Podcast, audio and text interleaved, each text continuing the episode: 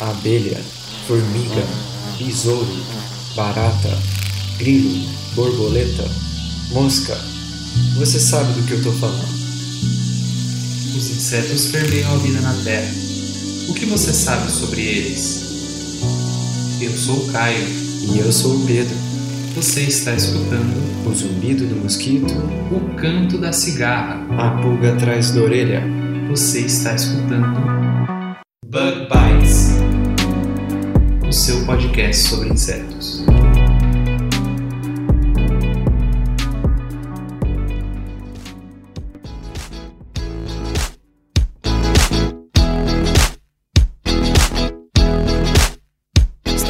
Começando mais um Bug Bites, falando aqui diretamente da Toca do Besouro Studios. Se você está escutando a gente pela primeira vez, seja muito bem-vindo, muito bem-vinda. Nós somos o Bug Bites, o seu podcast sobre insetos e ciência. No episódio de hoje, a gente vai conversar com o Paulo II, que ele é fiscal estadual agropecuário. Vai ser um papo sobre pragas quarentenárias, vistoria, fiscalização, CFO, educação sanitária, várias burocracias e, claro, o quão importante é isso tudo. Ó, não deixa de seguir o Paulo nas redes sociais. O link tá aqui na descrição ou no post das nossas redes sociais. Ele tá fazendo um trabalho muito legal e muito interessante. E antes da gente ir pro episódio dessa semana, eu preciso lembrar você ouvinte de divulgar esse episódio pros seus contatos, nos seus grupos de WhatsApp e nas redes sociais. Isso ajuda a gente demais. Além disso, o Bug Bites faz parte da rede Agrocast, que é a primeira rede de podcast do agro do Brasil. Vamos lá pro nosso episódio.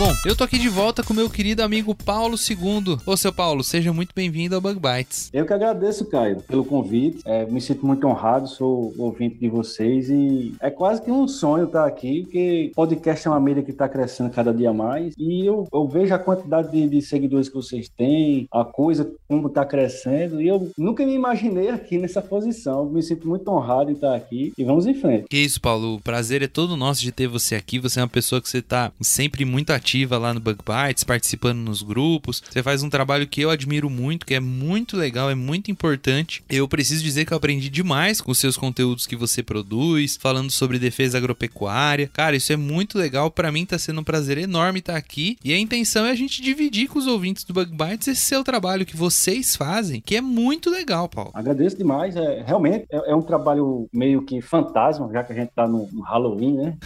é, é meio escondido, um trabalho meio que de formiguinha, mas é de suma importância para a saúde e economia da nação, a saúde da população e a economia da nação. Com certeza. Bom, Paulo, mas um pouquinho antes de você contar pra gente tudo que você faz, conta pra nós quem é o Paulo II no mundo dos insetos, qual que é a tua formação, como que você fez pra chegar onde você tá. Bem, eu, quando era mais novo, eu nunca pensei em trabalhar com agropecuária, né? No, no setor agro. É, meu tio, o marido da minha tia-avó, ele era engenheiro agrônomo e foi através dele que eu comecei a, perceber que, rapaz, poderia ser interessante. Na minha família não tinha ninguém e quando eu cheguei no, no- na sete, a antiga sétima série, entre a sétima e a oitava série, eu morava perto de um, de um engenho de cana. Na minha cidade tinha uma usina, já tinha sido considerada já até a maior usina da América Latina, que era a usina Catende, na cidade de Catende, em Pernambuco. E eu estudava com o filho do senhor, que era o responsável dos, dos, dos defensivos agrícolas da fazenda. E ele me, foi que ele que me apresentou o curso técnico em agropecuária. Eu disse, rapaz, o que é isso? Rapaz, é um curso muito interessante, a gente já sai com uma formação no mercado de trabalho, que na época existia segundo grau científico, era mais voltado para vestibular, né? Eu achei muito interessante. Então eu terminei fazendo um seletivo. Aliás, eu desisti do seletivo para entrar numa escola estadual de técnico em agropecuária numa cidade vizinha, onde meu pai morava, que era Palmares. E depois, a partir do segundo ano, eu pedi uma transferência para uma escola federal, ficava uns 60 quilômetros da cidade do meu pai. E eu fiquei interno lá, estudava interno. A escola era Escola Agrotécnica Federal de Barreiros. Aí, com as mudanças do governo, ela terminou virando hoje Instituto Federal, é Instituto Federal de Pernambuco, Campos Barreiros. Quando eu terminei, eu estava vendo que não gostava muito da parte animal, achava interessante, mas minha, minha vocação ia ser mesmo a parte vegetal. Então eu terminei fazendo vestibular, me embananei um pouco, tive que fazer três vezes para poder ser engenheiro agrônomo e entrei na Universidade Federal Rural de Pernambuco. Entrei em 2002 e me formei em 2007. E em sequência eu fiz uma, uma pós-graduação em gestão ambiental, ficando especialista em gestão ambiental. E meu primeiro contato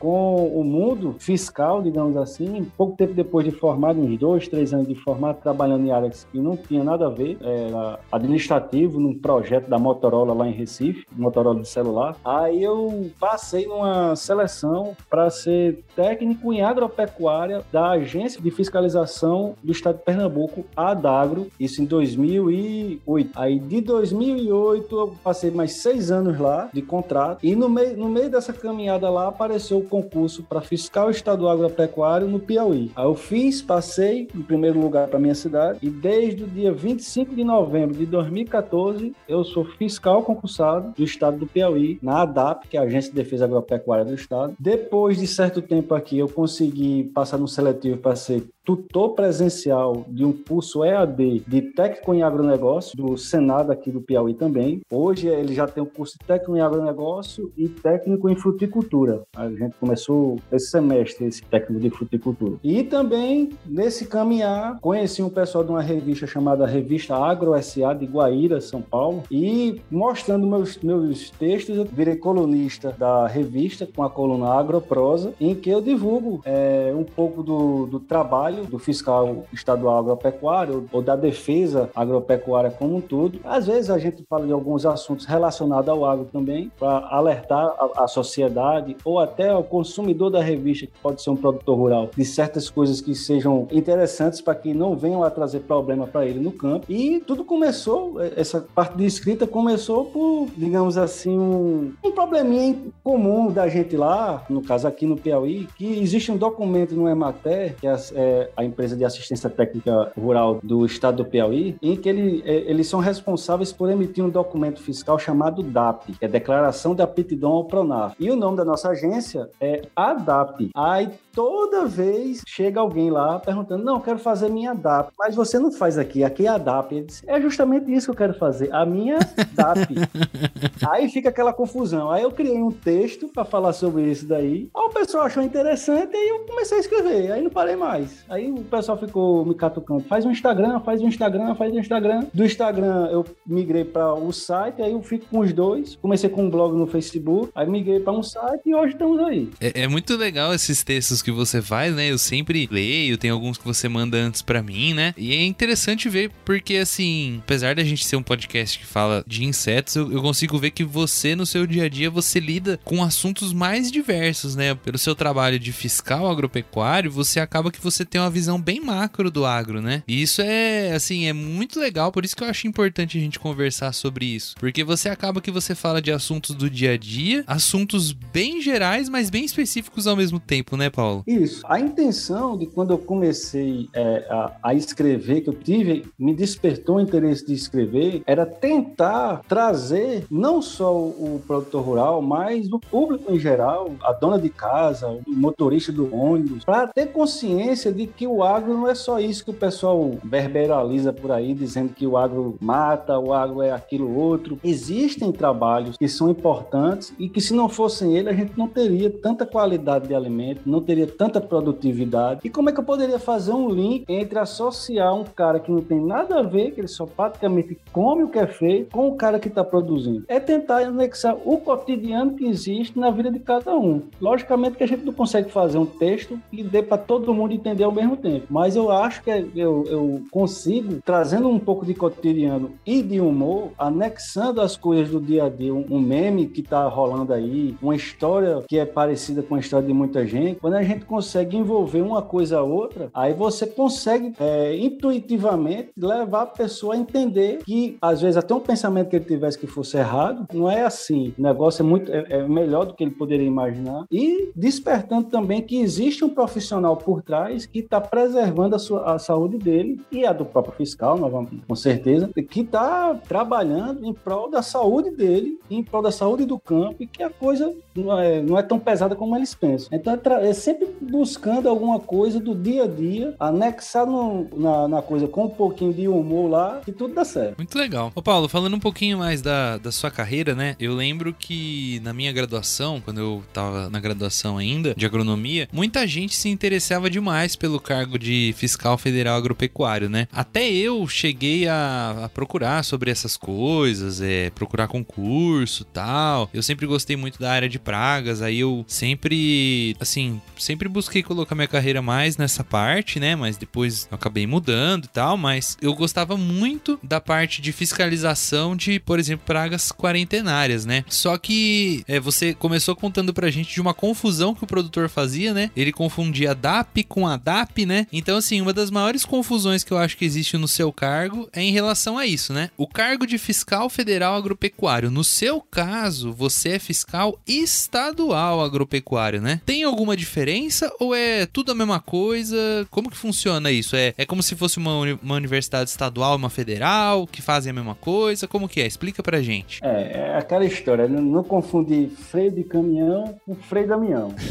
É, cada macaco no seu galho. Embora a gente trabalhe uma coisa muito similar, o auditor, hoje não é mais fiscal federal, é auditor federal, eles conseguiram uma classificação melhor. A gente trabalha basicamente com o mesmo conjunto de leis, né? O fiscal federal, o Ministério da Agricultura, ele monta aquele, aquelas é, instruções normativas, portarias, INs, decretos, leis, que são a, a Bíblia dos estados para fiscalizar. Porém, uhum. os estados, eles têm a liberdade de poder fazer leis mais, mais amarradas para sua realidade, desde que ela não seja mais frouxa do que a federal. Primeiro ponto é aí. O segundo é que os fiscais federais, eles praticamente trabalham com o trânsito é, entre estados, é a fiscalização de produtos que estão transitando entre estados ou em, em rota internacional. Fazem vistorias em portos, aeroportos, divisas internacionais. Já o fiscal estadual, ele se limita a trabalhar dentro do seu próprio estado. Então, o fiscal federal ele tem uma visão mais ampla de segurança mais internacional e de impedimento de que as pragas passem de um, de um estado para o outro. E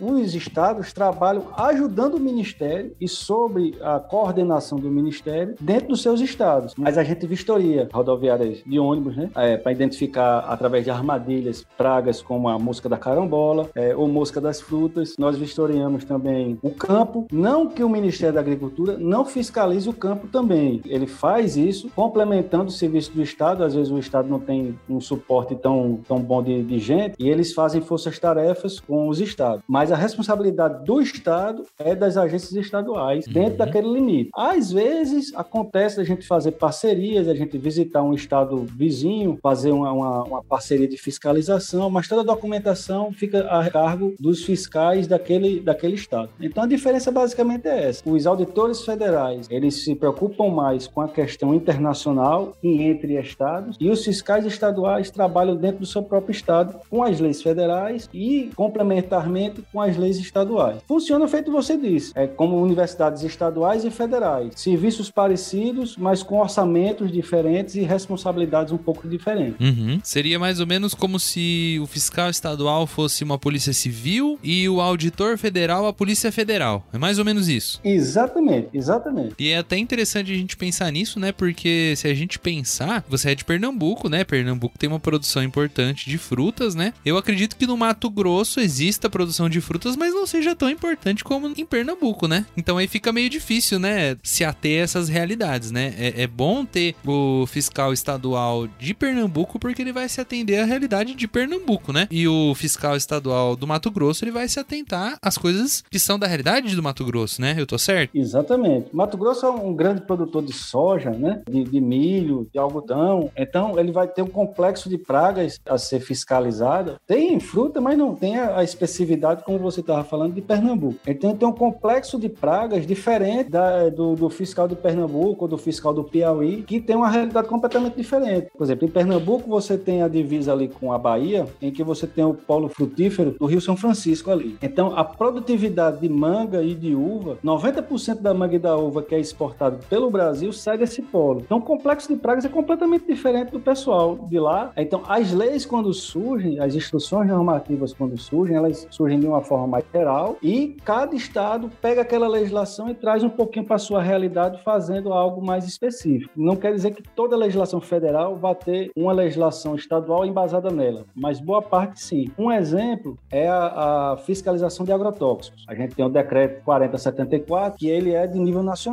mas cada estado tem uma certa particularidade com determinadas coisas. Quase todos os estados têm um decreto estadual embasado nesse federal, que é quase uma cópia dele, mas com certas particularidades para sua realidade local. Muito bom, acho que deu para entender legal. E você contou pra gente também, né, que uma das, das funções do fiscal estadual agropecuário é zelar pela defesa do nosso país frente às pragas quarentenárias, né? A gente falou um pouquinho sobre isso, acho que nosso ouvinte sabe da importância de zelar. Por isso, você pode contar um pouquinho pra gente como é que funciona esse trabalho? Exatamente, Caio. Existem na fiscalização agropecuária uma classificação, uma, uma divisão entre pragas quarentenárias, que seriam, é, que seriam as pragas quarentenárias ausentes, que são as que não existem no nosso país, mas têm o perigo de entrar, e existem as pragas quarentenárias presentes, e foram aquelas que um dia foram ausentes, não se teve como controlar ela, alguém é, conseguiu burlar a fiscalização ou de uma forma natural, essa praga entrou, se incorporou. E o que seria praga quarentenária? Praga, na convenção internacional, é, pode ser qualquer coisa. Pode ser uma planta, pode ser um inseto, um vírus, uma bactéria, ou seja, pode ser qualquer coisa. No linguajar mais técnico da gente, praga não, não tem mais esse negócio de praga e doença. Praga já quer dizer tudo. Mas a gente sempre, para entender, a gente sempre fala praga e doença. E o que seria uma praga quarentenária ou uma doença quarentenária? É uma, é uma praga ou doença de importância econômica para a nação e se ela é ausente, ela tem o perigo de entrar e se ela é presente, ela tem um, uma importância econômica, mas ela não está completamente disseminada no Brasil, não está em todo o Brasil. Ela tem que passar por um controle sanitário, um controle documental, um controle fiscal, tanto da parte do Ministério da Agricultura como dos órgãos estaduais. Então, praga quarentenária é isso, é uma praga que traz uma, uma importância econômica para aquele estado, para aquela localidade, e que ela tem que ser controlada através de, de documentação,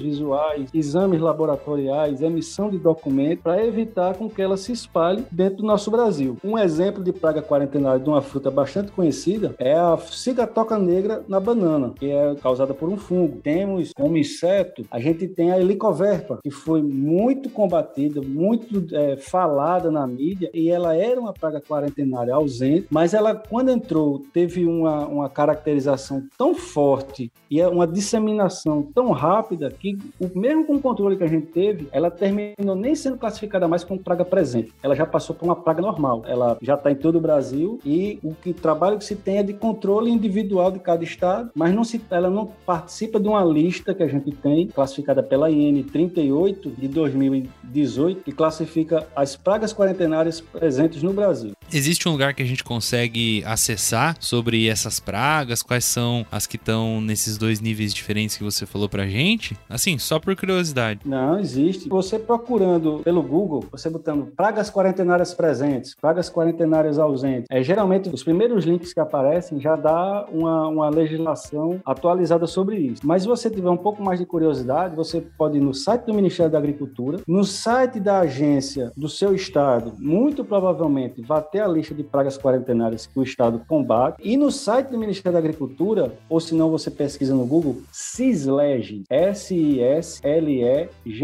CISLEGIS é um, um programinha, um, um, uma aba do site do Ministério da Agricultura, em que tem lá modo cidadão. Você entra e coloca a pesquisa pelo número da, da instrução normativa, ou do decreto, ou da lei, ou do documento que seja, ou por palavra-chave, e ele vai abrir a lista de documentos que estão vinculados à sua pesquisa. E lá você consegue achar atualizado todos os, todas as instruções, de, leis, decretos, toda a parte legislativa para você acessar e baixar em PDF tranquilamente. Muito bom, muito interessante. Tá vendo? Só ouvinte. São trabalhos que existem que a gente nem imagina, né? Então a gente imagina que trabalho de engenheiro agrônomo é só ajudar e ver lá uma praga que tem, né, Paulo? Mas existe todo um aparato governamental, estadual, federal para ajudar também a proteger o produtor, né? Muito legal. Exatamente. Existe uma lei que criou, digamos assim, todo o sistema de defesa agropecuária do Brasil, levando em conta a parte animal e a parte vegetal, que se chama SUASA, que é o Sistema Unificado de Atenção à Sanidade Agropecuária. Foi ele que criou as escalas de Ministério da Agricultura ser um coordenador e fazer umas as vistorias internacionais entre estados, é, determinou a criação das agências estaduais, que quase todo o Brasil já tem, alguns outros ainda não têm, são braços da secretaria, mas funcionam dentro do sistema SUASA normalmente, e também tem a parte de responsabilidade dos municípios, porém até hoje não foi implementada ainda, mas com certeza com as melhorias que a gente está tendo aqui, os alcances de, de certificações internacionais, acredito eu que em poucos anos a gente vai conseguir fazer com que os, os municípios se adequem à legislação e comecem a criar até os agentes fiscais agropecuários municipais, aumentando ainda mais essa rede de fiscalização, trazendo mais qualidade à produção e mais garantia à saúde da população também. Muito bom, e a gente não tem como nem discutir a importância desse trabalho, né, Paulo? Pois é, Caio, é muito importante, muito importante. Por isso que uma das coisas que o, o fiscal, as agências de fiscalização têm sob responsabilidade é a educação sanitária, para fazer a divulgação, porque o pessoal pensa que a educação sanitária da gente é só a gente ir no, na comunidade rural, numa propriedade rural, numa empresa agropecuária e falar sobre legislação. Não somente isso, a gente está lá para trabalhar a educação sanitária, para levar informação de como é o que existe a legislação, o porquê de você se adequar a ela, os perigos das pragas, das doenças, do uso errado do agrotóxico, da destinação incorreta da embalagem vazia. Então, é, e a gente não fica preso a somente a área rural. Eu já fui para destacamento de exército, que a gente chama de tiro de guerra, da palestra 5 e meia da manhã para os caras lá. O cara dormindo na palestra e o comandante mandando fazer flexão para ficar alerta. Já fui para escolas é, de, de nível fundamental da palestra sobre a importância da fiscalização agropecuária para a saúde deles. Já fui para institutos federais, já fui para a Universidade Estadual daqui aqui para dar palestra para o pessoal do curso de geografia, que não tem, teoricamente, não tem muito a ver. Então, assim, a gente sempre busca levar informação para todos, porque você se alimenta do que vem do campo. Não é porque que você não trabalha no campo que você não pode ter conhecimento, porque o fiscalizado é uma parte dos olhos da gente, mas a comunidade em geral é o outro olho que a gente tem. Porque uma palestra que eu der para falar sobre um inseto é, que pode começar a, a trazer prejuízo, ele pode começar pelo quintal da sua casa. Ele não sabe o que é campo e o que é cidade. Ele quer comida. E se ele veio numa carga no caminhão e a carga caiu perto da sua casa, que é na zona urbana, ele vai começar por ali e dali ele pode se disseminar. Então todo mundo, digamos assim, é um cliente potencial da educação sanitária do pessoal que trabalha com fiscalização agropecuária. Com certeza, né, Paulo? É, até outro dia, eu gosto muito de assistir aquele programa que tem no, tem acho que é no Discovery, né, que eles mostram nos aeroportos, né? Aí tem o pessoal que é da, da Receita Federal e tal, e tem sempre os agentes federais agropecuários, né? Aí direto a gente vê alguém que vem de algum outro país e traz um alimento in natura, que não foi industrializado, né? E aí a pessoa tá sempre chateada. Ah, mas não sei o que, porque eu trouxe isso aqui para fazer. Ah, mas essa comida aqui é muito boa. Tipo, claro, né, que a gente fica com dó, né, da pessoa que comprou aquela comida e trouxe, sei lá, né? É, a gente sabe como que é chato você querer comer uma coisa e, e alguém comeu ou você perdeu, né, Paulo? Mas assim, a gente tem que pensar na segurança do nosso país, né? Isso é uma questão sanitária muito grave, como você mesmo falou aí de diversas pragas quarentenárias que acabaram entrando no Brasil, como por exemplo a Ericoverpa. Se as pessoas tivessem a ideia do quão importante é manter essa segurança, talvez elas nem trouxessem essas coisas, né? Porque às vezes a gente pode, você vai fazer um passeio, sei lá, na Europa, traz uma comida que você gostou muito para um, alguém da sua família é, experimentar e você acaba introduzindo uma praga, né? Introduzindo uma doença e causando um problema de bilhões de dólares, né? Exatamente. O, o, o próprio bicudo do algodoeiro é uma prova do estrago que uma praga introduzida pode causar. O bicudo não é natural daqui. Ele apareceu, ninguém, ninguém sabe como. Assim, existem histórias extraoficiais, mas que não cabe aqui. Mas ele veio de fora. E ele causa bilhões prejuízo de bilhões de dólares todos os anos aqui no Brasil. E não é porque ele não é uma praga quarentenária que a gente não tem uma vigilância sobre ele. A gente pratica, a gente exige, através de legislação, que seja feito pelos produtores de algodão o que a gente chama de vazio sanitário. O que é o vazio sanitário? É determinada época do ano, isso vai variar de estado para estado, ele tem que passar pelo menos de 60 a 90 dias sem nenhuma planta de algodão entre um plantio e outro. Esse intervalo intervalo de tempo é para quê? Porque o bico do algodoeiro ele praticamente só sobrevive é, se alimentando de algodão, da flor do algodão ou da maçã do algodão. Então, a partir do momento que você elimina a fonte de alimentação dele, ele vai se esconder é, em matas próximas, em, em, algumas espécies hospedeiras. E quando você vem com o novo plantio, a população já está bastante é, diminuída pela, pela falta de alimento. Consequentemente, quando ele vem começar a atacar, já é um pouco mais tarde e a sua evolução fica, fica comprometida. Se a gente não faz esse tipo de controle, a gente perde o controle sobre o bicudo. Aí isso é, implica em aplicação de mais defensivo, vai é, ter problema com resistência do inseto, enfim, é aquele efeito cascata que é eliminado ou bastante diminuído quando a gente consegue fazer valer a legislação e o pessoal faz o vazio sanitário. Uhum. Mais uma vez aí a educação e o conhecimento, como é importante saber de tudo isso, né, Paulo? E ajudar a proteger a nossa agricultura, né? Certeza.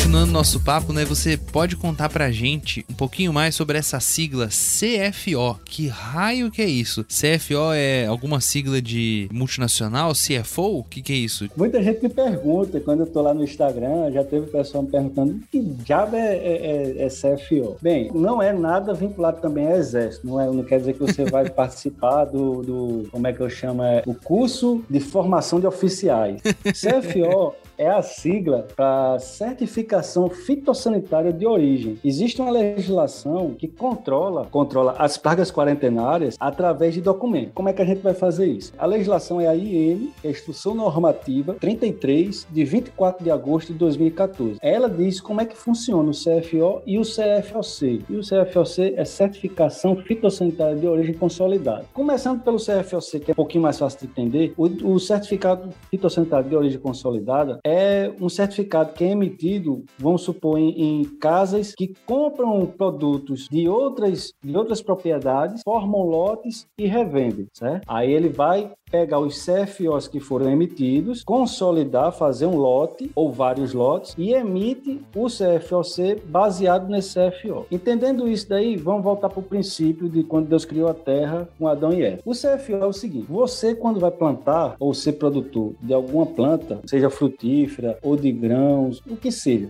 você tem que saber se ele tem problema com praga quarentenária. Vamos pensar numa banana, que é mais comum. A banana ela tem duas pragas que não são insetos, mas que trazem problema, que é o moco da bananeira, causado por uma bactéria, a Haustonia solanacearum, e temos a cigatoca negra, causada pelo fungo Mycosferella figiensis. É, uma curiosidade, ela tem esse nome figiensis porque ela foi identificada pela primeira vez nas Ilhas Fiji. E que elas estão, não estão disseminadas em todo o Brasil. O, o Nordeste, boa parte do Nordeste ainda não tem a cigatoca negra. E como é que você faz esse controle? Quando você planta e você vai fazer o comércio entre estados ou às vezes dentro do estado, dependendo se a legislação do Estado tiver essa exigência, você tem que ter um responsável técnico, que a gente chama popularmente de RT, que vai ser um engenheiro agrônomo, que tem que ter o curso de CFO para poder emitir esse certificado dizendo que aquela banana não tem essa praga quarentenária. Ou se for outro tipo de cultura, ela não tem essa praga, as pragas quarentenárias que estão listadas lá no Ministério da Agricultura para, para poder esse produto circular sem nenhum problema. Mas o CFO não pode ser emitido por qualquer pessoa pessoa. É, ele tem que ser emitido por um engenheiro agrônomo que tem que passar por um curso que vai habilitar ele a emitir esse CFO. Com esse CFO na mão, ele vai na agência agropecuária, a agência agropecuária emite outro documento, que é a PTV, que não tem nada a ver com partido político, é a permissão de trânsito de vegetais, que vai ter o número do CFO, a placa do veículo, a rota que o veículo vai fazer, vai vistoriar a carga, se for o caso, lacrar a carga e colocar o número do lacre nessa PTV para a carga poder seguir viagem. E para que tudo isso daí, para a gente poder ter rastreabilidade daquela produção. Porque já imaginou você, o engenheiro agrônomo diz que a, a produção está isenta de determinada praga quarentenária, o produtor leva o CFO para a agência, a agência vistoria, mas a carga contaminada que ele está tentando esconder ou que ele não observou na hora de carregar, não fez o seu dever de casa, está lá no meiozinho do caminhão, escondido ao redor de outras caixas. Aí o cara pega e segue. Quando chega no meio do caminho, encontra o fiscal e o fiscal pede para descarregar. Não, vamos vistoriar. E acha uma caixa contaminada. De onde veio essa banana? Aí vai se ver. O PTV foi emitido aonde? Foi emitido em tal estado. Qual é o número do CFO? O CFO é tal. Quem foi que emitiu esse CFO? O CFO vai estar vinculado ao CPF do engenheiro agrônomo treinado. Ah, foi engenheiro agrônomo tal. E de onde veio essa carga? Lá vai estar o ponto georreferenciado daquela propriedade e de onde saiu aquela carga, ao fiscal estadual ir lá verificar se realmente foi um problema de falta de atenção e se a, a, a plantação está contaminada mesmo, e entrar com as medidas legais que pode chegar até a eliminação do plantio da pessoa, além de multa e outras coisas mais. Então, no caso, o engenheiro agrônomo, algum profissional que esteja escutando a gente, se ele quiser é, adicionar isso ao portfólio de serviços dele, né? A emissão de CFO. Qualquer engenheiro agrônomo pode fazer isso. Então, vou, vou dar um exemplo, né? Eu trabalho aqui na região de Franca, eu trabalho com café, né, Paulo? E existem produtores aqui na região, é, que, viveristas,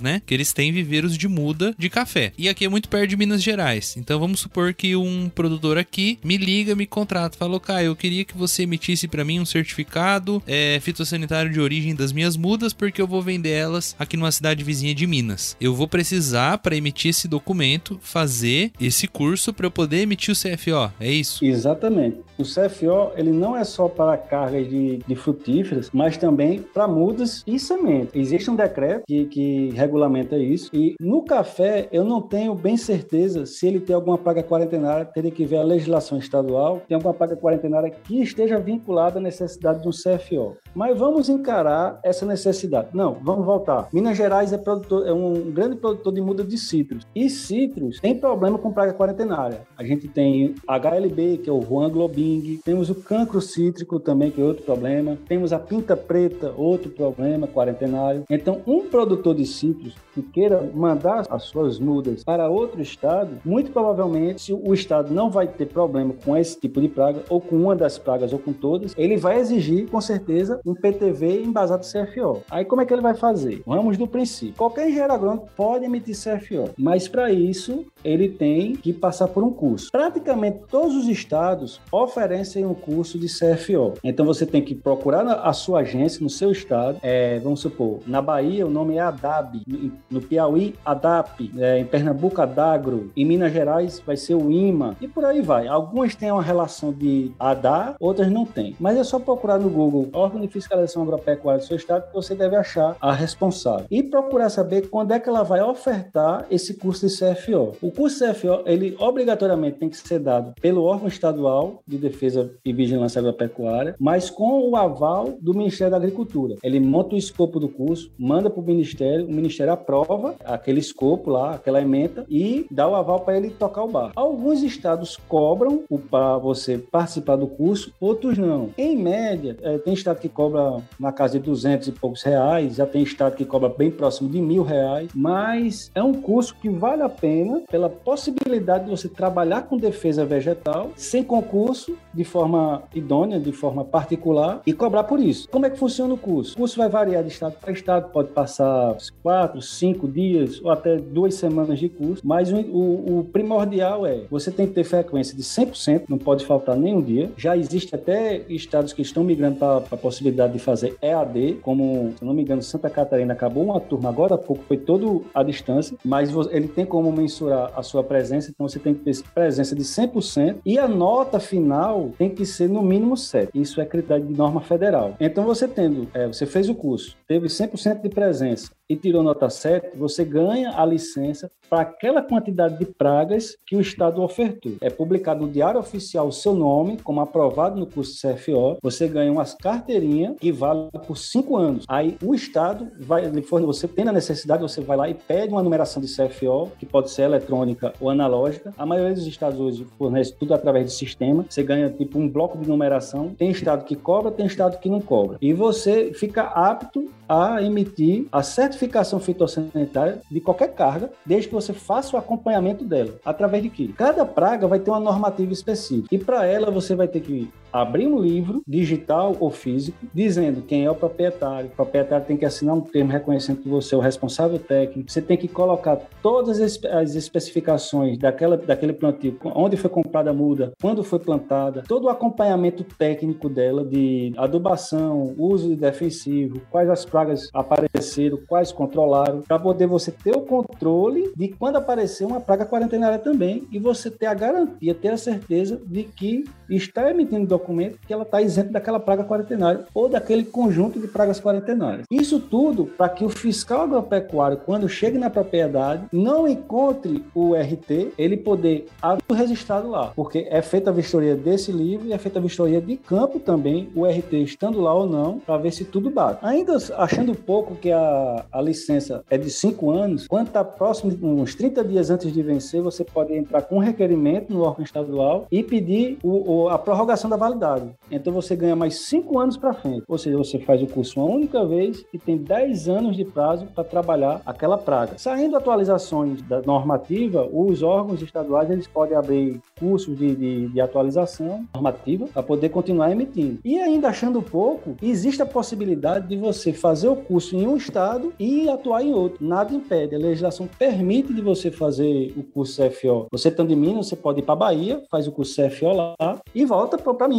É só pedir a extensão do curso no órgão estadual que você está e você consegue trabalhar sem nenhum problema. Ou seja, você pode trabalhar em todo o Brasil com o curso feito em qualquer lugar do Brasil. Se você for um profissional que tiver interesse de fazer um CFO, o Paulo já deu a letra aí e já explicou pra gente tudinho que você precisa fazer. E eu não preciso comentar aqui com vocês o quanto que isso é importante, né, Paulo? Sem dúvida nenhuma, um documento desse traz segurança não só para o nosso país, como para o produtor rural, como para o agrônomo que está atendendo, para o viverista, para quem está produzindo esse tipo de material. E uma dúvida que eu fiquei, Paulo, é esse tipo de, de documentação, ele é só para material vegetal? Ou se eu estiver falando, por exemplo, em algum tipo de alevino, é, se eu estiver falando em algum tipo de bezerro, parte de ovinos, aves, suínos, isso também entra ou é só para a parte vegetal? O CFO, ele é, é vinculado, que, que, dá origem à PTV, dando uma observação, o CFO só pode ser emitido por engenheiro agrônomo ou engenheiro florestal dentro das suas áreas de competência e,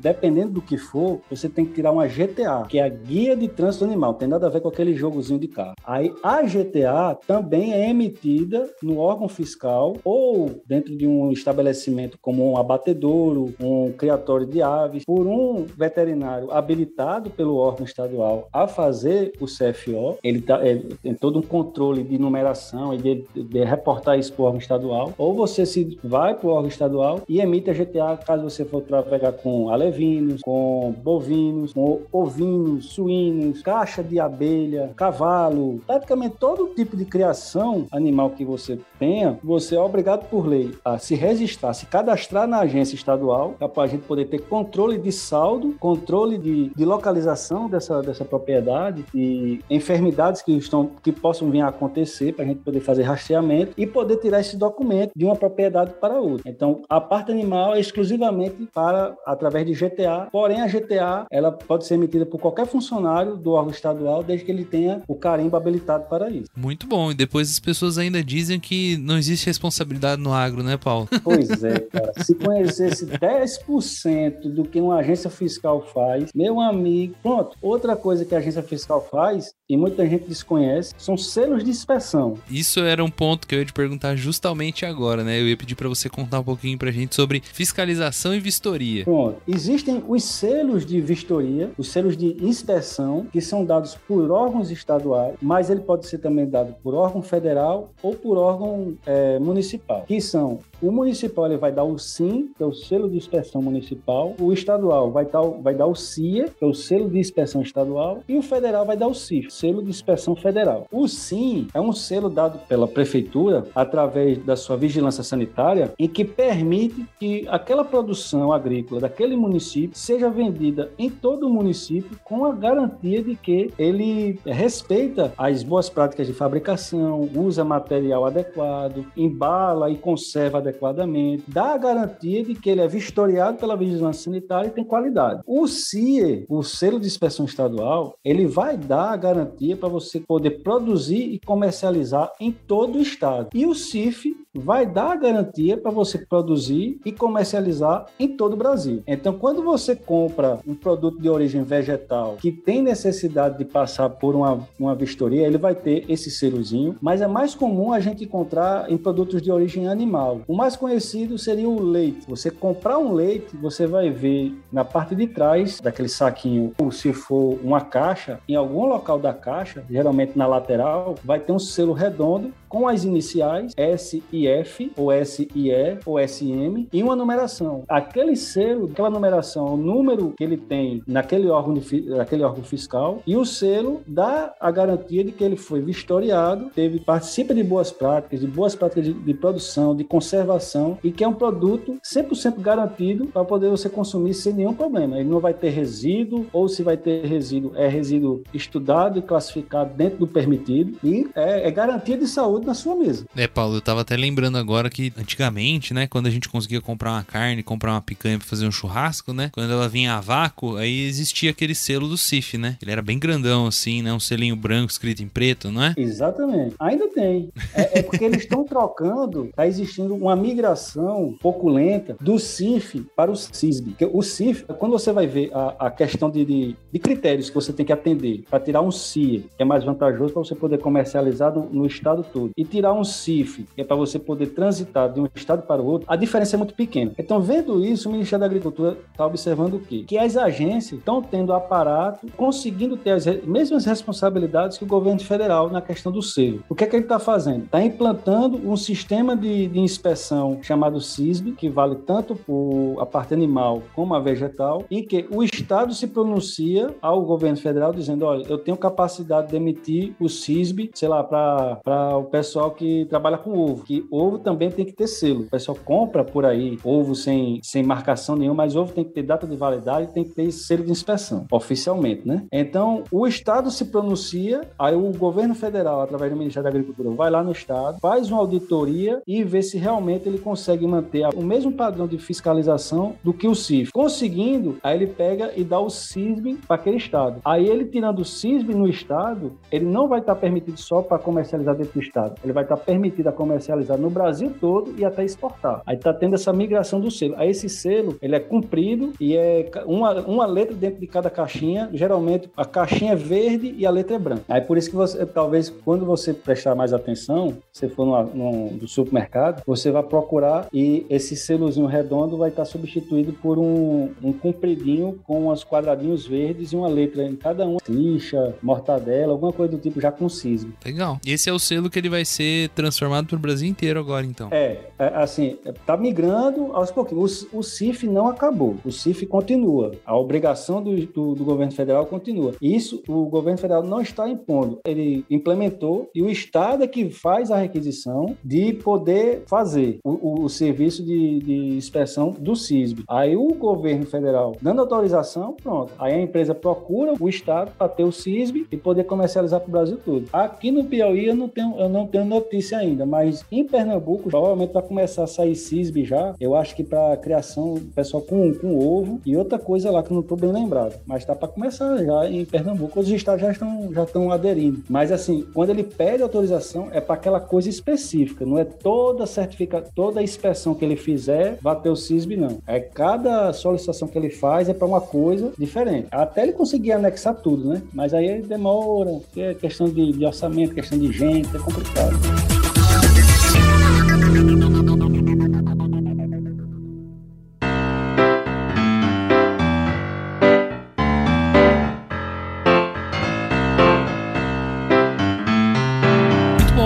Você explicou bastante pra gente sobre fiscalização, sobre vistoria também, né? Você com certeza você já deve ter passado por alguma situação que foi no mínimo inusitada, né? Em alguma das suas missões aí que você já fez como fiscal. Você consegue contar para nós alguma história dessas? Rapaz, teve talvez a, pior que já aconteceu e talvez até um pouco, não vou dizer engraçada, mas foi complicada. Teve uma engraçada e teve outra mais complicada. Eu, eu já disse que eu trabalhei em Pernambuco, né, como técnico em agropecuária lá Aí, é, teve uma época que eu fui para Central, eu trabalhava em Barreira, é, é, em divisa de estado, e depois de, ter, de certo tempo eu fui para Central. E quando eu cheguei na Central, a gente começou a, a fazer viagens quase que mensais para Petrolina para fazer vistoria de CFO, de livro de CFO, de fiscalização de mosca das frutas, nos plantios de uva e de manga de lá. Um belo dia, a gente, um sol quente danado de Petrolina, é quente, mano, é quente e seco. A gente estava numa fazenda de goiaba, vistoriando mosca das frutas, armadilhas de, de mosca das frutas. Aí eu vi uma goiabeira lá com as goiabas que pareciam umas laranjas, rapaz. Uma fome danada. Eu vou pegar um aqui. Aí o fiscal que tava comigo, disse, rapaz, não faz isso não. Eu disse, não, uma goiaba só não vai matar ninguém não, meu amigo. Eu tô morrendo de fome aqui. a gente já vai almoçar. Não, vou comer uma goiaba dessa. Tô, tô, tá doido, tô azul de fome. Resultado, comi a goiaba. Quando eu Terminei de comer a goiaba, a gente começou a escutar uma zoada lá ao fundo, como se fosse um trator chegando. Eu disse, rapaz, a gente pensando que não tem ninguém aqui, ó, ainda bem que vai encontrar alguém. Quando a gente olha para trás, está vindo o cara aplicando o produto com o trator. E o cara não tava vendo a gente. A gente para, para, para, para, para. Resultado, a gente levou uma baforada lá de, de uma nuvem de, não sei nem que produto foi, que eu nem me lembro mais. Aí, eu não contente de levar dessa baforada, ainda perguntei, olha, mas tu tá vindo ou tá voltando da aplicação? Eu disse, eu tô voltando. Ou seja, além da baforada, comi a goiaba com o resto de agrotóxico. Né? Aí o cara ficou preocupado, olhando para mim. Disse, rapaz, tu vai morrer. Eu disse, rapaz, não vamos ficar feito peru morrendo de véspera, não. Vamos aguardar.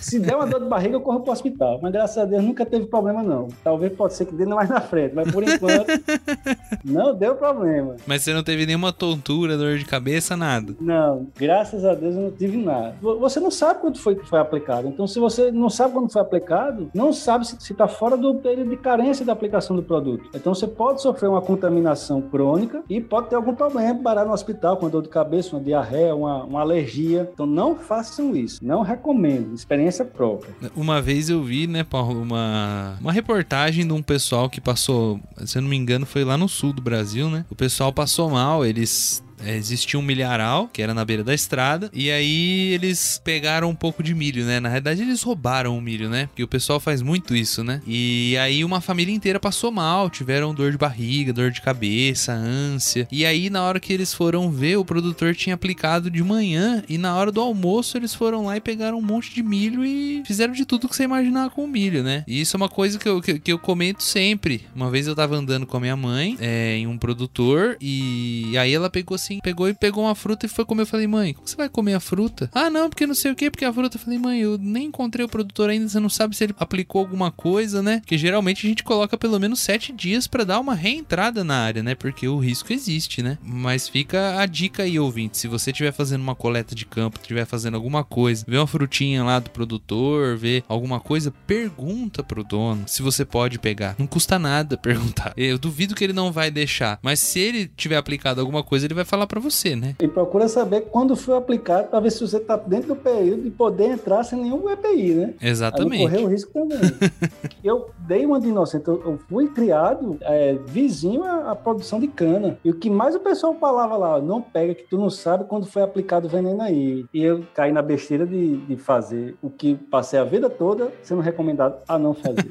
Acontece. Acontece. A outra situação foi a seguinte: como a gente fiscaliza agrotóxicos também, ou defensivo agrícola, como queiram, quanto na cidade. Onde? Nas revendas. Revenda para poder, é, revenda agropecuária, para poder vender defensivo, ela tem que pedir uma licença ao órgão estadual, aí o fiscal vai lá, faz uma vistoria, é, estando tudo ok, atendendo a, a, a legislação, ele dá um aval, ele paga uma licença, paga uma anuidade para poder ficar vendendo os produtos, é, emitindo nota fiscal, receituário agronômico, recolhendo a embalagem vazia e tudo mais. E tendo suporte, né, Paulo? Que é importante falar também, porque as pessoas acham que simplesmente é pagar uma taxa porque, ah, não, é só para pagar a taxa. Não, ela também tem suporte, né, Paulo? Vocês prestam suporte, né? Com certeza. Durante todo o período que ele tiver lá, ele tem que ter um RT, que é um fiscal agropecuário, um, um, um engenheiro agrônomo, para poder emitir o receituário. Mas a gente tá, é, é, o que a gente fala muito é tem bom senso. Quem trabalha com declaração tem que sempre ter bom senso. E quando eu trabalho, eu sempre digo, olha, não escondam nada. Tá com dúvida? Fala, pergunta. Não fica pensando que porque tá com a dúvida vai perguntar, já vai levar um auto de infração de cara. Não, a gente dá toda uma orientação, dependendo do que for, a gente permite até ele se adequar. Se for uma coisa que está gritante dentro da legislação que é um impedimento, a gente manda suspender até ele se adequar. Então, é, tem todo um suporte. Tá com algum problema, então a minha embalagem aqui colapsou, ela, ela estufou, o que é que eu faço? Telefona para a central, a gente vai lá dar uma olhada, por caso a gente isola, telefona para a central da fábrica para vir recolher, a gente dá toda a orientação que você puder imaginar. O pessoal pensa que não, é só tirar a licença e o cara vai lá só para identificar o erro e dar canetado. A gente tá lá sempre disponível para quando o cara tiver alguma dúvida, a gente poder tentar corrigir sem ter que registrar uma auto infração. Mas o pessoal parece que esquece disso ou faz questão de não falar, mas a gente dá todo o suporte durante todo o período que ele for registrado a venda, a gente dá todo o suporte necessário que ele puder imaginar. Assim, aí contando, a outra história foi justamente essa, né? O cara já tinha sido registrado aqui na minha cidade e perdeu a licença. Deixou vencer, não quis mais saber. Ficou um tempo sem fiscal aqui e a gente sabia, tinha notícia de que ele estava vendendo de forma clandestina. Aí eu peguei fui lá fazer uma vistoria. Chegando lá, vistoria de rotina, que a gente não precisa, a gente faz a vistoria em lojas agropecuárias registradas ou não, justamente para tentar identificar fazenda de um amigo tal. Não atendeu os critérios que eu estava pedindo, que era nota fiscal, o receituário agronômico, não tinha nada. Então caracterizou que ele estava vendendo. E tinha produtos que a gente chama produtos clandestinos, que aqui a gente tem muito problema com chumbinho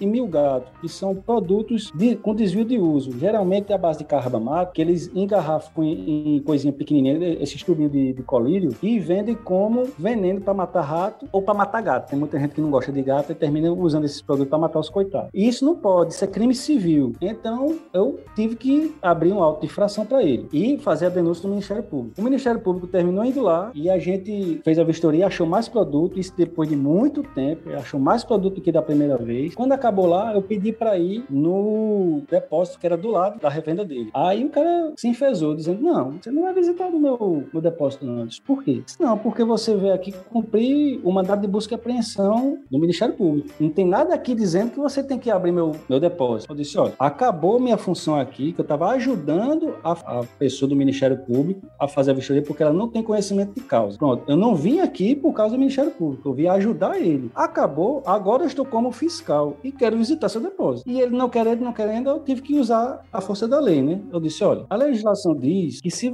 o ato fiscal embaraçar é não querer ajudar, não é não permitir a fiscalização, você vai receber automaticamente leva uma auto-infração e pela legislação estadual aqui é em torno de 30 mil reais. Aí ele disse, não, não, não sei o que, tá bom, vou permitir. Mas sabe que, que eu não. Isso tá errado. Tá bom. Ele não tava deixando, porque quando eu entrei lá, tinha um bocado de, de produto vencido, tinha produto com 10 anos que tinha saído do comércio já. Aí eu tive que abrir um chamado com a empresa, porque se eu fosse pedir para ele, ele ia demorar. Eu tive que abrir um chamado na empresa que fabricava. O cabo até achou estranho. Disse, rapaz, tu achou isso aonde? Que tem 10 anos que a gente não fabrica isso. Aí ele poder vir recolher o produto. Tinha produto com embalagem furada, tinha produto que tava há tanto tempo que já tinha evaporado metade, tinha uns com rótulo que a gente não entendia mais. Ou seja, problema, auto de infração novamente. Aí foi-se, né? O barco foi tocado. Quando, alguns dias depois, chega um policial civil lá na agência me procurando. O que foi? Não, o delegado quer falar contigo aí. Tá bom, vamos lá. Chega lá e diz, rapaz, abrir um BO contra tu aí. Um BO? De quê? Não, acaba disse que tu teve abuso de autoridade aqui. Disse, abuso de autoridade, doutor? Ele disse, foi. Aí disse, me relatei o, o ocorrido. Aí eu contei pro delegado. Disse, olha, aconteceu tudo isso aí que eu, que eu acabei de relatar. Ele disse, pode, pode ficar tranquilo que o problema aqui não é com você não, o problema é com ele. E se ele vem aqui fazer outro, outra denúncia, quem vai ser preso é ele. Fique tranquilo, ele vai fazer seu serviço. Ou seja, eu tento que fazer meu serviço, cumprindo o que tem na lei, o cara entendeu como se fosse abuso de autoridade, quando na, na maioria das vezes não, não vem ao caso. É, Paulo, é complicado, né? Porque as pessoas também têm que entender que o seu compromisso não é com, sabe, não é que você não gosta da pessoa ou não é um lado pessoal, né? Mas o seu compromisso é com a saúde. Esse cumprimento da legislação não é simplesmente uma legislação chata, é uma questão de segurança, uma questão de saúde, né? Um produto que faz 10 anos que não é mais produzido, com certeza ele já passou pelo menos uns 5 anos de validade, né? Então você imagina o perigo que é você aplicar isso numa lavoura, por exemplo, o dano que você vai trazer para o meio ambiente, o dano que você vai trazer às vezes para a própria planta, né? O dano que você vai trazer para quem vai aplicar, para quem for se alimentar, para fauna, para tudo, né? Então assim, é uma coisa que realmente não tem cabimento, né? E acredite ou não, tem muito produtor que pensa que o defensivo funciona como cachaça. Quanto mais velho, melhor. Tem público que só quer comprar desse. Então, quando você encontra alguém com um estoque muito antigo, não é, muitas das vezes não é nem descaso, é porque ele sabe que tem um público que vai pagar até um pouco mais caro para poder comprar. E ele às vezes deixa por, por vontade própria mesmo. Além disso, a gente encontra fracionamento, que é proibido por lei. O cara compra um produto de um litro e bota nessas garrafinhas de 250 ml para vender fracionado. Isso é proibido por lei. E não é difícil da gente encontrar isso. É, e isso é a mesma coisa que você. Na, na realidade, eu costumo dizer que o defensivo ele é o remédio, né? Quando a gente vai na farmácia, a gente existem diversos remédios que a gente vai na farmácia que a gente pode comprar sem receita do médico, né? E agro funciona da mesma maneira. Existem produtos defensivos que você pode comprar sem receita e outros que você não pode comprar sem receita. Então é justamente isso para você garantir a segurança. Eu conheço relatos de produtores aqui na região que eles usaram um produto e deu fitotoxicidade, né? Fitotoxicidade é quando queima as folhas mais novas, dá assim, dá uma queimada no na planta, né? E aí fomos investigar o que que era, ele tinha usado um produto que estava vencido. E o que acontece no produto vencido é que às vezes toda aquela parte que forma o produto não é só ingrediente ativo, né? Existem todos aqueles agentes que ajudam ele a formular aquele produto. E aí passou da validade e essa formulação acabou virando praticamente um ácido que o cara jogou na lavoura dele com a melhor das intenções, mas que acabou causando um dano maior do que o que ele estava tentando corrigir, né? Pois é, cara, é, é, muito comum a gente encontrar algum tipo de problema desse aí. Quando não, é simplesmente não cumprir as regras, que é usar no mínimo que você tem que preservar sua saúde, seria usar o EPI. Aí a gente encontra cara de, de camiseta, de sandália, aplicando contra o vento, com um boné na cabeça, quando usa, né? Uma camisa amarrada na, na, cara e mexendo a cauda com a mão, fumando durante a aplicação. Ou seja, é o terror que a gente consegue achar, que a gente consegue achar não, que o que acha a gente, né? Que a gente não vai procurar isso daí, a gente vai crente que tá todo mundo sempre certo. Mas, meu amigo, é cada confusão, é cada coisa assim que você olha que você custa acreditar no que tá vendo.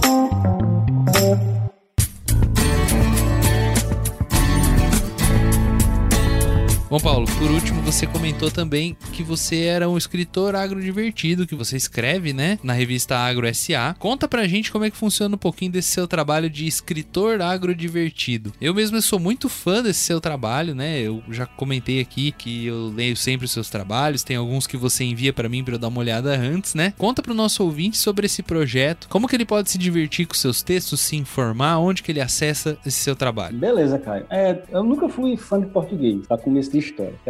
Porque o pessoal fala, não, é escritor, tá, não sei o quê, sabe muito português. Ao contrário, eu sou péssimo em português, nunca gostei muito, eu me esforço, me policio muito para não falar errado, não escrever principalmente errado. Mas começou como um, um, desabafo, digamos assim. Pela aquela questão que eu falei no começo, da gente ter um documento no, no órgão de extensão chamado DAP e o nosso órgão se chamar ADAP e o pessoal sempre, quando chega lá no prédio, que no prédio que eu trabalho, funciona o EMATE, a ADAP e a Secretaria e a Gerência de Educação do Estado. Então, a, a, maioria do prédio funciona a gerência de educação. Aí o pessoal, quando chega, não, eu quero saber da, onde é que tira DAP. Aí manda pra gente. Aí eu, meio incomodado com isso, eu, meu primeiro texto foi para diferenciar DAP de ADAP, de até de DAP. E o pessoal gostou. Aí eu comecei a fazer outros. Ia fazendo outros, ia mostrando para as professoras lá, as professoras riam, achavam interessante, porque, como eu já tinha dito, eu tento colocar uma linguagem bem corriqueira, a linguagem atual, a linguagem que você conversa com seu filho, que você conversa lá na, na sua faculdade, na sua escola, e com assuntos do dia a dia, correlacionado com a coisa que está acontecendo no dia a dia, ou que já aconteceu na sua vida. Então é sempre algum fato engraçado, algum, alguma frase de impacto que lembra algum momento da sua vida que eu, que eu tento usar para poder trazer você para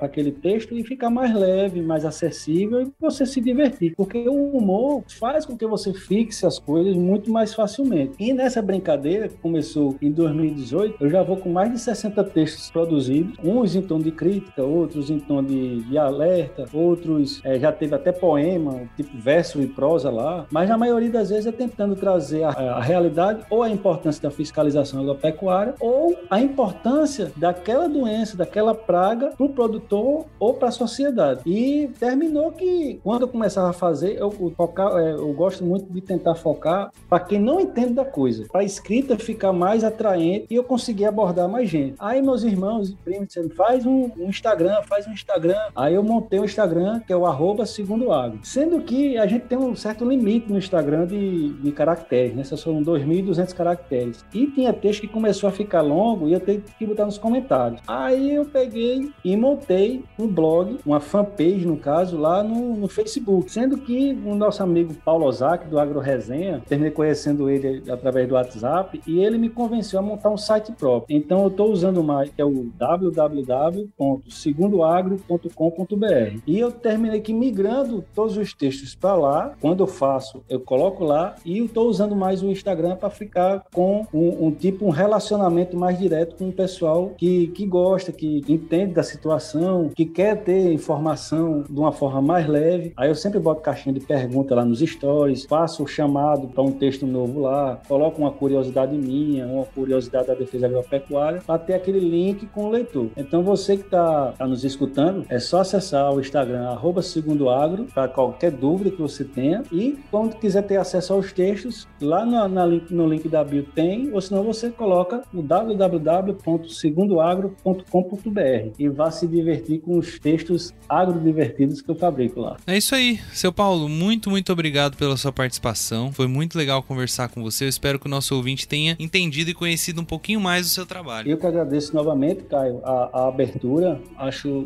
quanto mais gente, mais canais abrem esse tipo de, de oportunidade para a gente fazer um, um, um, serviço de educação sanitária, alertando que nós existimos e que o seu alimento chega na sua mesa com segurança devido a formiguinhas que trabalham no agro, tendo às vezes essas problemáticas que eu falei aí, como inusitadas, é muito importante porque quanto mais gente sabe, ela começa a cobrar seus direitos e a coisa começa a andar mais facilmente, com mais segurança e com mais qualidade. É, dou parabéns a, a, ao, ao seu canal, muito muito interessante, muito educativo, recomenda muita gente e sempre que achar necessário, estamos à disposição para discutir o mais diverso possível que for de tanto de defesa agropecuária como de qualquer outro assunto ligado ao agro, os seus ouvintes aí ficarem mais antenados. Show, meu amigo, muito obrigado mesmo. E você ouvinte não deixa de conferir o trabalho do Paulo lá no www.segundoagro.com.br. A gente vai ficando por aqui e até a semana que vem. Tchau, tchau.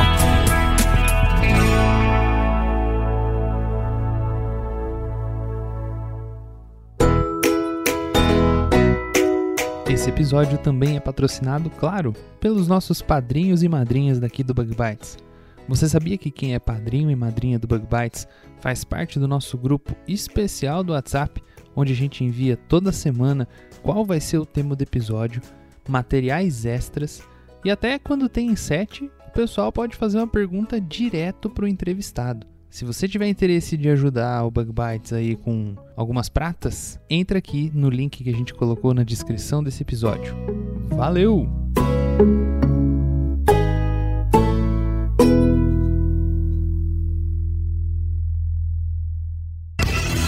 Este podcast foi editado por Orelha, o Estagiário. Edições de podcasts e criação.